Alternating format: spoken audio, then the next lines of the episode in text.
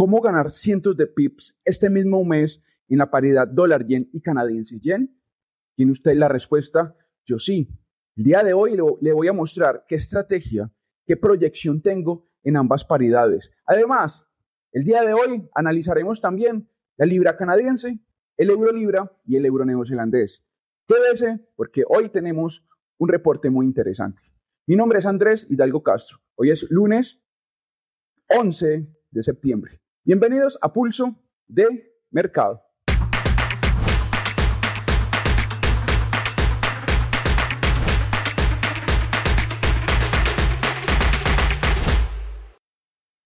Resultados pasados no garantizan resultados a futuro.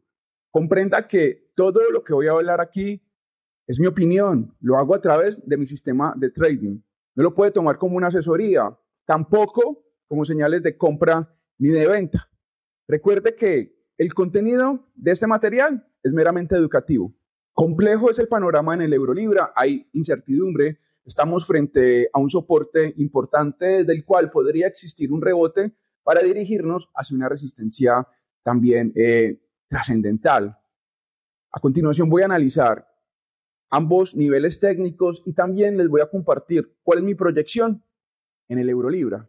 Bueno, en el Eurolibra proyecto un movimiento hacia el 0,8700. Y tenemos abajo un soporte clave que es el 0,8500. Si el Eurolibra perfora ese nivel a la baja, sí se podría desencadenar un movimiento hacia esa orientación. Pero el 0,8500 ha servido como soporte, al igual que el 0,8550. Ese soporte eh, se ve sólido Aquí hay una lateralidad. Eh, esta fuerza que aquí se está acumulando se podría liberar hacia el, hacia el 0,8700. ¿Por qué lo digo? Por el comportamiento que está teniendo el precio con el promedio móvil de 200 y el promedio móvil de 55. Eh, ahí creó un patrón, creó unas ondas que normalmente nos lleva al alza. Así que mientras la paridad euro-libra esté cotizando arriba del 0,8500. Mi proyección en esta paridad es perforará en gráficos de dos horas de manera contundente el promedio móvil de 200 al alza para dirigirse hacia el 0,8700. El viaje del dólar yen hacia los 149,50 ha sido un poco difícil, ya que apareció una resistencia muy fuerte, pero la tendencia sigue estando sana y es muy probable que en los próximos días el dólar yen se dirija primero, naturalmente, hacia los 149.00 y luego podría alcanzar con relativa facilidad el objetivo de los 149,50. A continuación, mis argumentos técnicos sobre los cuales estoy dando mi opinión en el dólar yen.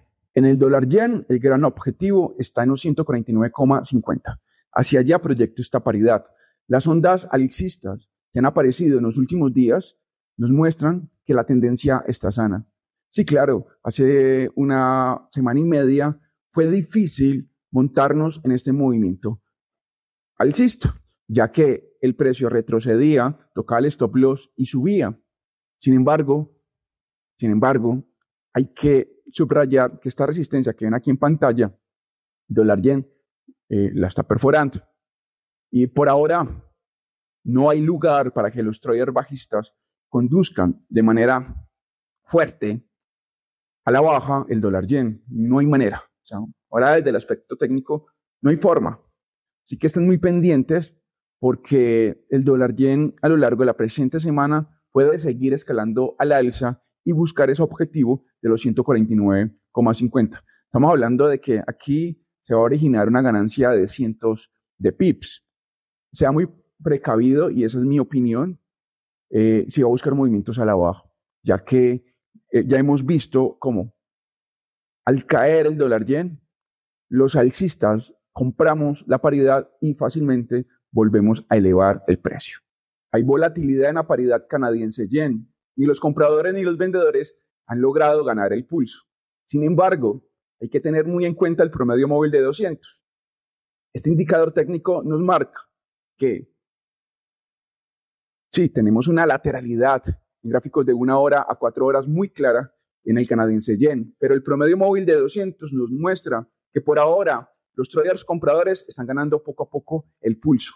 Lograrán romper el nivel clave que les voy a mostrar a continuación para lograr avanzar hacia niveles más altos. A continuación, analicemos estos y otros detalles en el canadiense yen. Mientras el canadiense yen cotice por encima de los 106,80, mi proyección aquí seguirá siendo alcista. No me gusta mucho este zigzag, esta lateralidad que está realizando en gráficos de una y de, dos horas, porque normalmente cuando aparece este fractal es proyección bajista. Eh, sin embargo, estamos ante una paridad que más allá de este fractal ya mencionado, no muestra eh, ningún otro gesto técnico que nos haga pensar de que, de que el canadiense yen puede eh, caer hacia los 106.00, 105,50. No lo hay, pero estén muy atentos porque ya está el primer aviso que el canadiense yen podría retroceder, pero esto aún no se ha confirmado. El nivel que aún mientras no se confirme el posible retroceso del canadiense yen, lo manejaré como una hipótesis. Ahora, ahora, viendo la gráfica, la proyección es alcista. En esta paridad voy a buscar esta área que ven aquí en pantalla. Estoy hablando de los 109,50, 110,00. Esta es mi proyección en el canadiense yen. Repito, el retroceso aún no se ha confirmado. En el próximo reporte técnico eh, voy a notificar si se confirmó o no. Por ahora mi proyección en esta paridad es de orientación alcista. Mientras el euro neozelandés cotice por encima del 1,850, mi proyección seguirá siendo alcista. Estamos probando en gráficos de 2 y de 3 horas el promedio móvil de 200. En las últimas semanas el euro neozelandés se desplazó con, mucho, con mucha fuerza al alza, pero hace unos días la paridad ha venido descendiendo. ¿Será este retroceso el contexto adecuado para comprar barato el euro neozelandés o este retroceso es el inicio de un movimiento bajista? A continuación analicemos el euro neozelandés. Bueno, en el euro neozelandés tengo dos narrativas. Por ahora mi proyección aquí es al alza. Eh, sin embargo, aquí tengo un poco de dudas ya que si la paridad perfora este nivel que ven aquí en pantalla, esta línea de tendencia eh, que observan, el euro neozelandés podría caer. Pero es muy importante que primero el euro neozelandés toque eh, este nivel que ven aquí, bien, para poder realizar un pullback y que se, se direccione a la baja. En el euro neozelandés, desde mi plan de trading hay incertidumbre ¿Por qué? Porque lo he estado proyectando al alza y ahora esa narrativa alcista se está evaporando poco a poco. Quizás en el próximo reporte técnico voy a estar proyectando el euro neozelandés a la baja. Me gusta el movimiento que está teniendo eh, para, digamos, mis aspiraciones de, buscar eh, el máximo esta tendencia que están viendo aquí en pantalla. Estoy comprando el euro neozelandés. No me gustan estas ondas que, que veo aquí porque esta estructura nos podría conducir a la baja. Sin embargo, sin embargo, el euro neozelandés en cualquier momento podría crear una vela en gráficos de dos, de tres horas, que, que puede ser el inicio de la continuación de la tendencia alcista. Clave el promedio móvil de 200. Clave el promedio móvil de 200 en gráficos de, de dos horas. Así que muchísima atención con, con esta paridad. Eh, mi proyección es alcista, aún no se ha confirmado el movimiento bajista, pero la verdad esta operación que tengo aquí me siento un poco incómodo e incluso eh, en el caso de tocarme el stop loss el euro neozelandés compra eh, dejaría de insistir al alza. En la libra canadiense aún no hay una tendencia clara.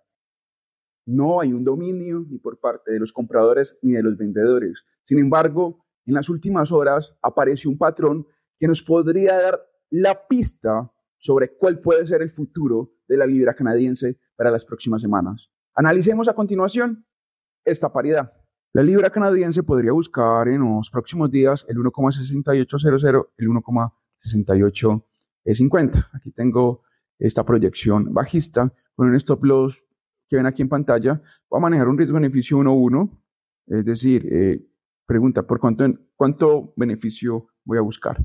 Me voy a ir hacia el 1,6800. Así que esa cantidad de pips que voy a arriesgar es la misma cantidad de pips que voy a poner en el stop loss. La libra canadiense se ha estado eh, si la tendencia ya tiene rasgos de que va a seguir esta orientación bajista. Y bueno, voy a buscar el 1,6800.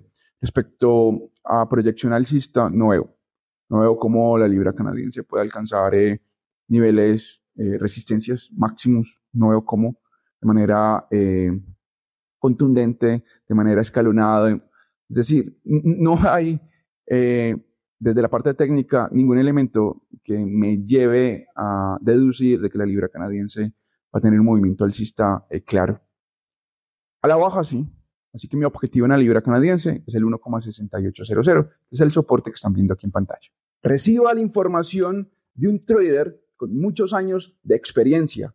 Hablo de Rodrigo Águila. El día de mañana él estará aquí, Impulso de Mercado, dando su opinión y análisis en todo lo referente al mundo de las acciones y los índices bursátiles.